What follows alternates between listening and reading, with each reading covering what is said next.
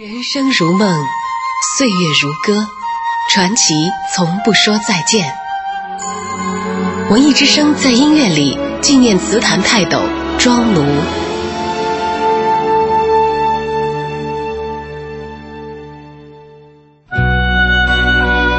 一九七九年，一位词人收到一位歌手的来信，信里说：“老师，我很喜欢您给我写的歌词，因为从小唱歌。”无法在学校学习，但是我一直很喜欢看书。您能帮我推荐几本好书吗？这位歌手是邓丽君，而这位词人就是庄奴。假如流水能接受，不再烦忧。有个稍显夸张的说法，邓丽君最红的歌一半都出自庄奴的笔下。也有人说，没有庄奴就没有邓丽君。庄奴原名王景熙，一九二二年出生于北京，和乔羽、黄沾并称词坛三杰。他曾说：“写歌这事儿，偶然入行，终身如此。”二十七岁到台湾，起初写歌是为了生计，未曾想到一写就是一辈子。羞答答，梦里总是梦见他。庄奴的词作隽永洗练，邓丽君的唱腔温润清淡，谈不上谁成就了谁，他们是互相成全。有人曾问，怎样才能写出美的歌词？庄奴说，首先得有文化，其次心中要有美。流行歌曲要通俗，但不能庸俗。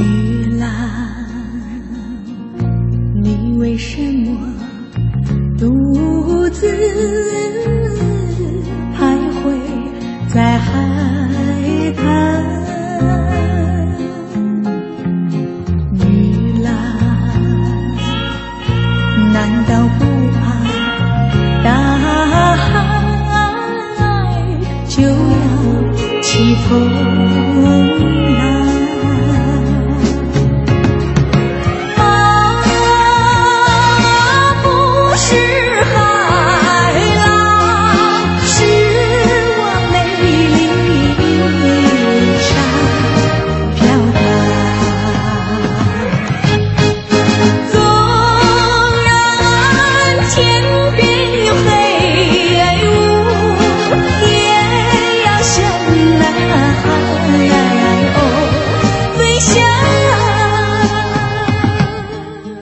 海韵甜蜜蜜，山茶花，原乡人，又见炊烟，小城故事，风从哪里来？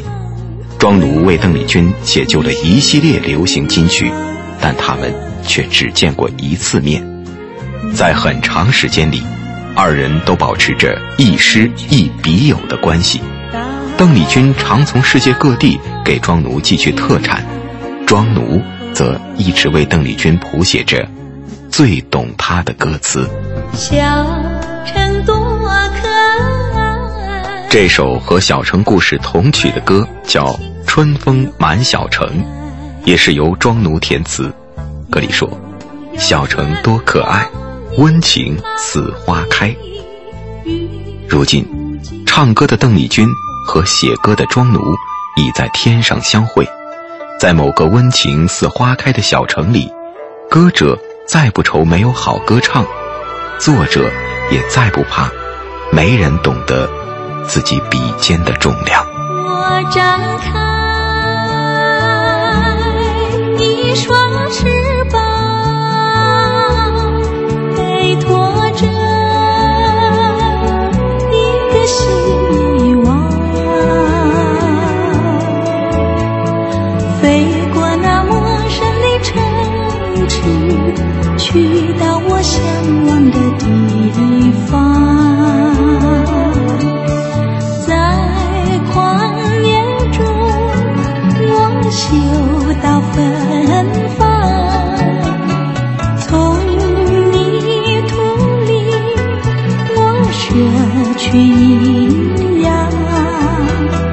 为了吐丝。蝉儿要吹三